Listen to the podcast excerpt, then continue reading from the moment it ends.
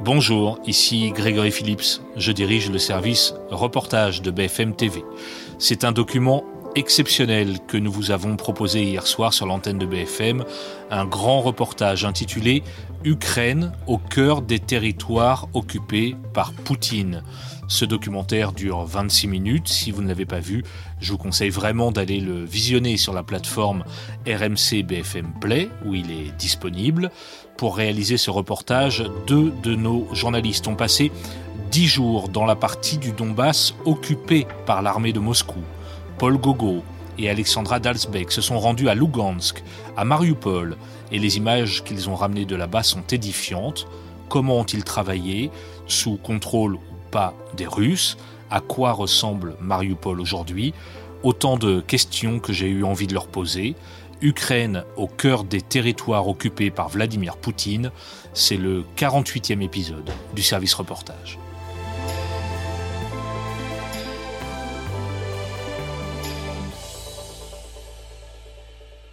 Bonjour Paul. Bonjour. On a donc vu ce documentaire que tu as ramené euh, avec Alexandra des territoires occupés en Ukraine par l'armée russe. Vous avez passé une dizaine de jours sur place. Est-ce que d'abord tu peux euh, nous décrire le, voyage que vous avez effectué? Oui, parce que c'est un long voyage. Aujourd'hui, euh, aller en Russie, c'est pas si simple. alors déjà, pour pouvoir y aller en tant que journaliste, il faut avoir un visa de presse, une accréditation de presse. Euh, ce que j'ai encore, ou la, nationalité russe, euh, ce qui est le cas d'Alexandra. Ensuite, depuis Paris, euh, il n'y a plus de vol direct. Donc, on a dû passer en avion par la Turquie, Moscou, Istanbul, Paris, Istanbul, Istanbul, Moscou, et, la même chose au retour. une fois à Moscou, c'est le même problème, encore un problème d'avion, parce que depuis le début de la guerre, la Russie a fermé tous les aéroports du sud de la Russie, du sud du pays. Euh, résultat, on a dû euh, descendre, comme le font tous les journalistes qui s'approchent euh, de la ligne de, front, du Donbass ou de la frontière avec l'Ukraine depuis le début de la guerre. On a dû descendre en train, train de nuit, ce qui nous a pris à peu près 24 heures. Une fois que vous êtes arrivé à proximité de l'Ukraine, eh bien, vous devez encore euh, bah, traverser cette euh, frontière qu'on a tendance à avoir le réflexe de qualifier de front, mais c'est pas un vrai front, c'est une frontière entre l'Ukraine et la Russie, qui est aujourd'hui une frontière entre la Russie et une zone annexée par la Russie. Euh, donc, traverser cette frontière, potentiellement avoir à répondre aux questions des services de renseignement, le FSB, ce qui ne m'est ce qui ne m'est pas arrivé cette fois-ci, mais qui avait pu m'arriver dans le passé. et ensuite, nous avons commencé notre reportage par Lugansk. Donc, on a rejoint la ville de Lugansk en voiture. Alors, pour qu'on comprenne bien, Lugansk est dans quelle situation administrative Sous quelle autorité vivent les habitants de Lugansk alors c'est intéressant parce que euh, c'est en ce moment pas très clair. C'est-à-dire que Lugansk s'est occupé par la Russie depuis 9 ans. Euh, dès 2014, la Russie a pris cette ville. Euh, mais la Russie n'a annexé cette région qu'en septembre dernier. Et donc aujourd'hui, il y a un mélange entre euh, ce qui existait avant, qui était une république, on appelait ça la République populaire de Lugansk, qui étaient les séparatistes qui avaient créé leur petite république, leur petit gouvernement, et les services russes. C'est-à-dire que vous avez euh, les ministères russes qui ont aujourd'hui tout pouvoir, plein pouvoir sur cette région. Euh, mais les visages, les politiciens locaux sont encore les séparatistes d'avant. Et donc, on a un peu de mal à comprendre parfois qui contrôle encore la région, parce que les choses ne sont pas si simples que ça. Hein. Euh, entre les régions de Donetsk et Lugansk, par exemple, qui sont deux régions séparatistes depuis 2014, on a déjà vu euh, des conflits entre ces deux régions. Donc, pour la Russie, évidemment, la Russie contrôle tout, notamment le pouvoir politique, mais toutes les choses, enfin, tout n'est pas si simple que ça dans, dans la prise de pouvoir par la Russie de ces régions-là pour qu'on comprenne bien les coulisses de ce reportage. Euh, vous débarquez euh, en voiture tous les deux avec euh, Alexandra. Vous travaillez d'abord que tous les deux ou est-ce que vous avez un fixeur, traducteur, interprète? Enfin, comment est-ce que vous travaillez? Non, alors c'est vrai que c'était important pour nous de travailler seul. on parle russe tous les deux. Alexandra a déjà été amenée à travailler dans le Donbass durant l'année passée. Moi, j'y travaille alors, je ne peux pas dire régulièrement parce que j'étais interdit du Donbass un moment, mais en tout cas, j'ai beaucoup travaillé en 2014-2015 et durant l'année passée, j'ai eu quelques occasions d'y aller aussi. Euh, donc, on connaît la région. Euh, on a commencé par Lugansk parce que moi, je revenais d'un reportage à Lugansk où j'avais pu avoir quelques contacts et notamment le contact d'un chauffeur qu'on a finalement même décidé de mettre dans notre reportage parce que il est pro-ukrainien, il défend l'Ukraine et, et voilà, ses, propos étaient assez intéressants parce qu'un pro-ukrainien dans une république occupée depuis 9 ans, c'était assez inentendu. Pardon, je te coupe. Euh, il le dit clairement qu'il est pro-ukrainien On peut afficher son soutien à l'Ukraine de Zelensky, y compris quand on est habitant de Lugansk alors nous, on l'a totalement anonymisé dans le reportage. on l'a flouté, on a changé sa voix parce qu'on ne peut pas le dire clairement. Il le dit d'ailleurs, c'est dangereux de, de s'exprimer dans le Donbass, on se tait ou on supporte la Russie.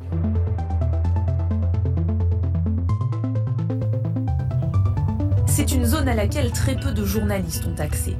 Lugansk, l'une des villes les plus importantes du Donbass, à l'est de l'Ukraine, annexée par la Russie en septembre dernier. Depuis, à chaque coin de rue, on fleurit des panneaux publicitaires à la gloire du Kremlin. La Russie, ce sont des traditions et des valeurs avec lesquelles nous avons grandi. Une Russie juste pour toi et pour la vérité.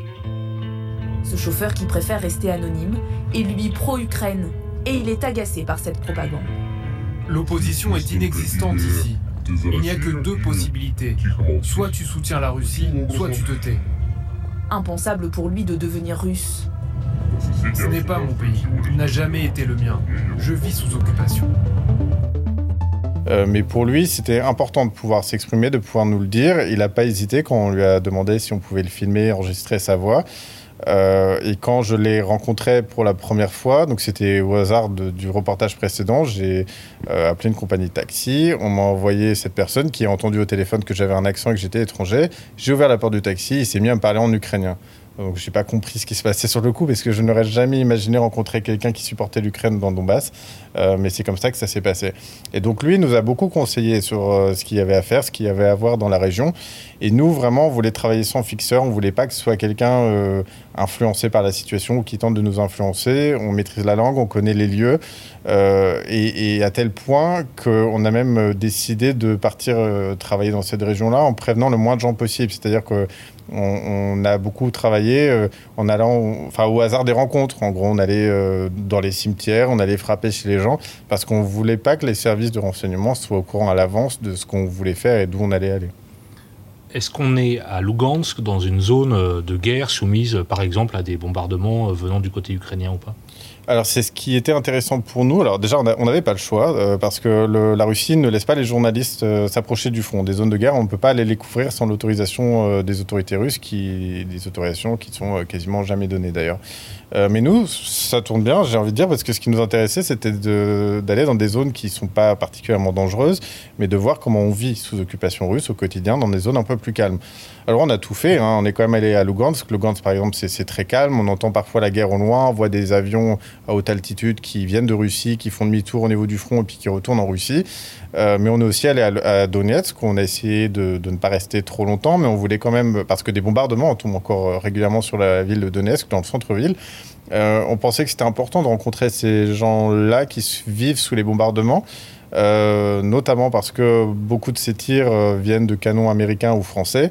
Et donc, on, avait envie de ressentir, enfin, d'écouter de, ce ressentiment potentiel euh, envers nous, envers les pays européens, et de voir un peu l'autre côté du front. C'était l'idée de ce reportage. donc, s'il y a eu des risques de prix, c'était peut-être à ce moment-là à Donetsk, où effectivement les bombardements sont possibles à tout moment sur le centre-ville, mais on s'est organisé pour être les plus efficaces possibles et vraiment aller à l'essentiel, rencontrer les gens, filmer nos séquences et repartir le plus vite possible. On l'entend dans votre reportage, on entend ces gens raconter euh, euh, leur vie et aussi ce qu'ils pensent de la situation. Est-ce que euh, c'est un sentiment pro-russe que vous avez recueilli là-bas? Est-ce que les gens sont plutôt favorables à l'opération militaire déclenchée par Moscou? Alors, en quelque sorte, on aurait pu, quelqu'un qui aurait voulu être malhonnête, aurait pu ramener que des témoignages pro-ukrainiens. Je dis ça parce que, comme je disais, moi, je suis le premier étonné de, de voir qu'on peut en trouver encore beaucoup. Euh, donc l'idée évidemment de ce reportage, c'était d'avoir des témoignages qu'on n'entend pas forcément côté ukrainien, qui est très couvert par les médias, euh, donc j'y suis allé évidemment avec euh, pour objectif d'entendre des pro-russes et de comprendre un peu euh, pourquoi ils soutenaient le Kremlin et cette opération spéciale. C'est ce qu'on appelle un angle, c'est l'angle que tu avais choisi. Exactement, exactement. Et, en plus, ça a d'autant plus de l'intérêt que, que ça en dit beaucoup sur eux. Enfin, moi j'ai un exemple, et, on l'a on mis en valeur hein, d'ailleurs dans ce reportage, une dame de Mariupol qui soutient Poutine d'une façon tellement radicale qu'on se rend compte à quel point elle a été manipulée par la propagande russe. Et, en plus, on se rend compte qu'elle n'est pas du tout consciente de la vie des Russes, de, d'à quoi ressemble la vie des Russes. Euh, et donc, euh, elle, elle pense que les routes sont merveilleuses en Russie. Euh, elle pense que son, son, Poutine est une sorte de démocrate. on a eu une discussion, alors hors caméra, mais qui était assez drôle pour moi qui suis correspondant à Moscou. Je lui ai expliqué, vous savez que on interdit il est interdit de s'opposer à la guerre en Russie. Et elle, dans une sorte de naïveté euh, mais pleine de bon sens, du coup, elle, m'a répondu Mais c'est impossible. Évidemment qu'on est tous contre la guerre, évidemment qu'on doit tous euh, s'opposer à cette guerre. C'est impossible qu'en Russie, on arrête les gens qui s'opposent à la guerre. donc, en fait, elle n'est pas du tout au courant de ce qui se passe en Russie. Et elle vit dans cette bulle de propagande depuis des années et des années. Enfin, celle de cette dame de Mariupol depuis quelques mois, mais dans, à Donetsk et Lugansk depuis 9 euh, ans. et c'est ça qu'on a voulu raconter. Euh, bien sûr, tout en donnant quand même euh, la parole aux voix ukrainiennes, parce que euh, une des difficultés de ce reportage, c'est que les pro-russes sont plutôt aptes à nous parler quand ceux qui soutiennent l'Ukraine ont peur, donc se cachent. Donc c'était un défi de ce reportage d'ailleurs. Mais c'était important parce qu'une ville comme Mariupol, par exemple, il y a énormément de gens qui soutiennent l'Ukraine. vous avez des, des, jeunes qui se terrent chez eux et qui mettent des photos discrètes sur les réseaux sociaux avec des drapeaux ukrainiens toutes les semaines encore. Donc c'est des gens à qui il fallait aussi donner la parole. Alors c'est une des scènes très importantes de ce documentaire, c'est quand vous arrivez à Mariupol, à quoi ressemble la ville? Nous entrons dans la ville.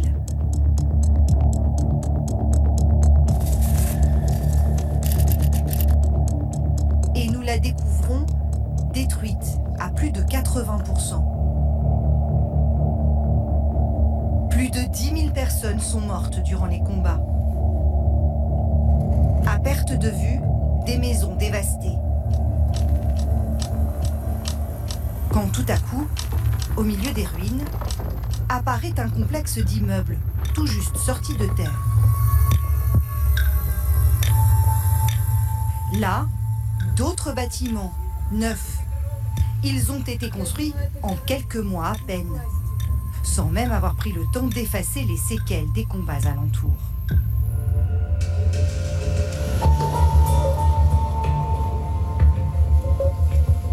Partout, des grues, des travaux, c'était très important pour moi d'y retourner parce que quand j'ai commencé ma carrière en Russie, quand je suis allé m'installer en Russie, j'avais évidemment les livres d'Anna Polikovskaya en tête, de comment elle avait couvert la guerre de Tchétchénie, de comment elle avait décrit Grozny. J'ai vu les images de Grozny euh, pendant la guerre de Tchétchénie et là, quand je suis arrivé à Mariupol, j'ai revu ces images-là. C'était incroyable, euh, impression, impressionnant du moins. Euh, ça a été un choc pour moi. pour vraiment tout vous dire, je suis rentré en ville les larmes aux yeux parce que j'ai connu cette ville euh, au temps de l'Ukraine il, y a quelques années, euh, quand c'était une ville vivante, il y avait des enfants, il y avait des familles dans les parcs. Euh, et là, revoir cette ville, une ville morte, le, centre-ville que j'avais connu vivant, où j'avais mon, petit restaurant favori à l'époque où j'y allais, le restaurant il est carbonisé, il n'existe plus, le, centre-ville n'existe plus, il n'y a plus d'humains. Les seuls humains qui étaient dans ces bâtiments, c'était des ouvriers d'Asie centrale qui, eux, venaient juste gagner leur vie, mais n'avaient pas euh, pas de point de vue même sur la situation. Enfin, ils sont vraiment juste là pour travailler. Euh, donc non, ça a été un vrai choc. Je suis content qu'on ait pu filmer tout ça et qu'on ait pu euh, passer cinq jours. On a pris un peu plus de temps à Mariupol qu'ailleurs. On a passé cinq jours vraiment à, filmer la ville parce que c'est quelque chose voilà, qu'il faut filmer. On n'est pas très nombreux en fait à pouvoir accéder à cette ville aujourd'hui. Donc c'était important. Il y a ces paysages aussi complètement lunaires de destruction euh, de quartiers entiers rasés. Et puis juste à côté, une barre euh, d'immeubles flambant neuves, euh, même de couleur. pourquoi? Qu'est-ce que c'est? Alors, ce sont ces immeubles que la Russie s'est empressée de construire. donc, les, chantiers ont commencé vraiment dès la fin du siège en mai 2022. Et maintenant, on les appelle même euh, les immeubles de Poutine parce que Vladimir Poutine, et on le raconte aussi euh, dans ce long format, Vladimir Poutine s'est rendu sur place en pleine nuit il y a quelques semaines euh, pour voilà, qu'on lui montre ce chantier qui est censé être la vitrine de toute la reconstruction dont est censé faire l'objet de Donbass dans le futur. le fait est que ces immeubles, alors c'est un peu dur peut-être à, montrer à la caméra, mais moi je peux, je peux en témoigner, sont un peu faits à la va-vite. les marches ne sont pas toutes à la même hauteur. Ça a été construit. Alors il y a cette légende euh, je sais, je peux pas vous dire si c'est vrai ou pas, j'ai pas pu le vérifier, mais le fait est qu'il n'y a pas d'ascenseur dans ces immeubles-là. Euh, et, des gens disent en Russie que, là, il y a une loi en Russie qui fait qu'à partir d'un certain nombre d'étages, vous devez ajouter des ascenseurs. Et on sait que ces chantiers font, l'objet d'une corruption euh, immense de la part des militaires qui reconstruisent ça, parce que c'est le ministère de la Défense russe qui reconstruit et qui finance, avec la ville de Saint-Pétersbourg. et donc, il y a cette légende de dire que l'argent des ascenseurs est parti dans, la poche des gens. Donc on a voulu filmer ces immeubles aussi, on a voulu rencontrer les gens, on s'est rendu compte qu'il n'y avait pas beaucoup de monde dans ces immeubles, euh, la, cour euh, avec les parcs pour enfants est complètement vide.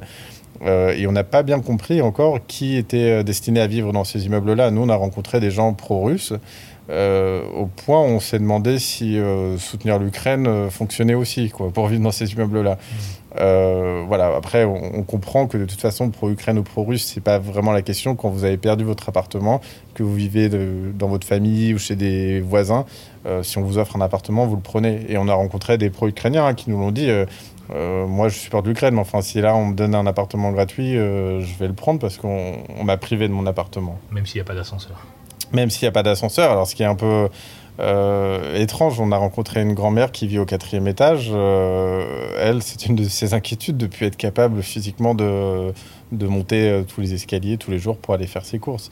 Donc c'est voilà, il y, a une logique un peu étrange derrière ces chantiers, mais l'idée c'est d'avoir une vitrine, de montrer aux gens qu'on reconstruit vite et que les choses iront mieux bientôt. Et le Kremlin prévoit 500 000 habitants à Mariupol d'ici 2035, ce qui est inenvisageable, pardon, en ce moment tu le disais, et on, va terminer là-dessus, euh, c'est finalement assez rare que des journalistes puissent comme ça aller euh, travailler à Mariupol.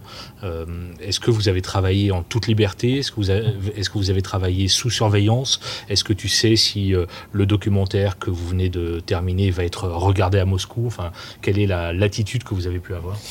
Alors nous, on est parti du principe qu'on serait très surveillé. Euh, et quand on est arrivé sur place, on s'est rendu compte que les gens n'en avaient rien à faire qu'on soit. Quand je dis les gens, les, soldats, les policiers, hein, pour tout vous dire, en arrivant au checkpoint euh, qui, sécurise l'entrée de Mariupol, le soldat a vu mon passeport français. Il m'a dit, euh, alors je crois qu'il m'a fait une référence à un acteur français. Et après, il m'a dit, bienvenue à Mariupol, bon reportage.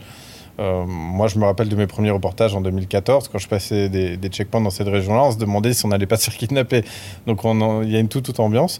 Et, quand on est sorti euh, de la région, euh, le FSB hein, est présent. moi, j'ai déjà eu des interrogatoires en entrant et en sortant. ils en ont rien eu à faire de ce que j'ai pu faire là-bas. Personne m'a demandé où j'allais vivre, où j'allais aller, à qui j'avais parlé, ce que j'avais fait.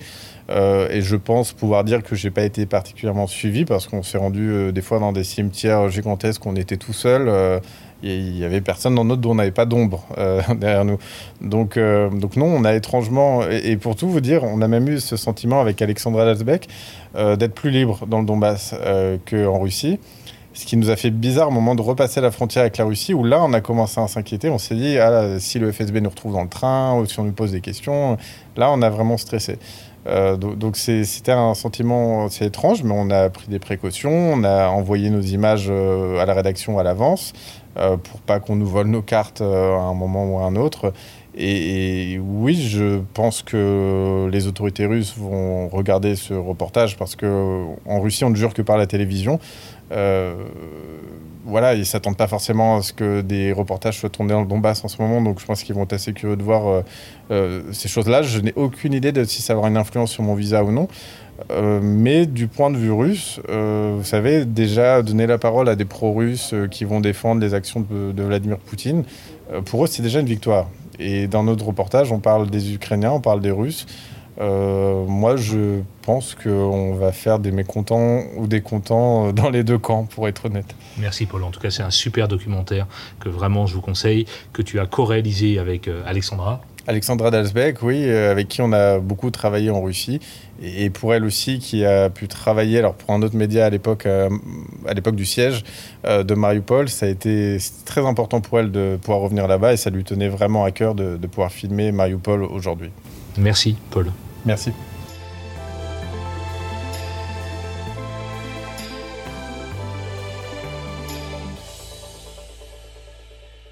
Voilà, ce documentaire Ukraine au cœur des territoires occupés par Poutine, vous pouvez le voir quand vous le souhaitez sur la plateforme RMC BFM Play. Et ce balado est à réécouter quand vous le souhaitez sur toutes les applis de podcast. Je vous dis à très bientôt.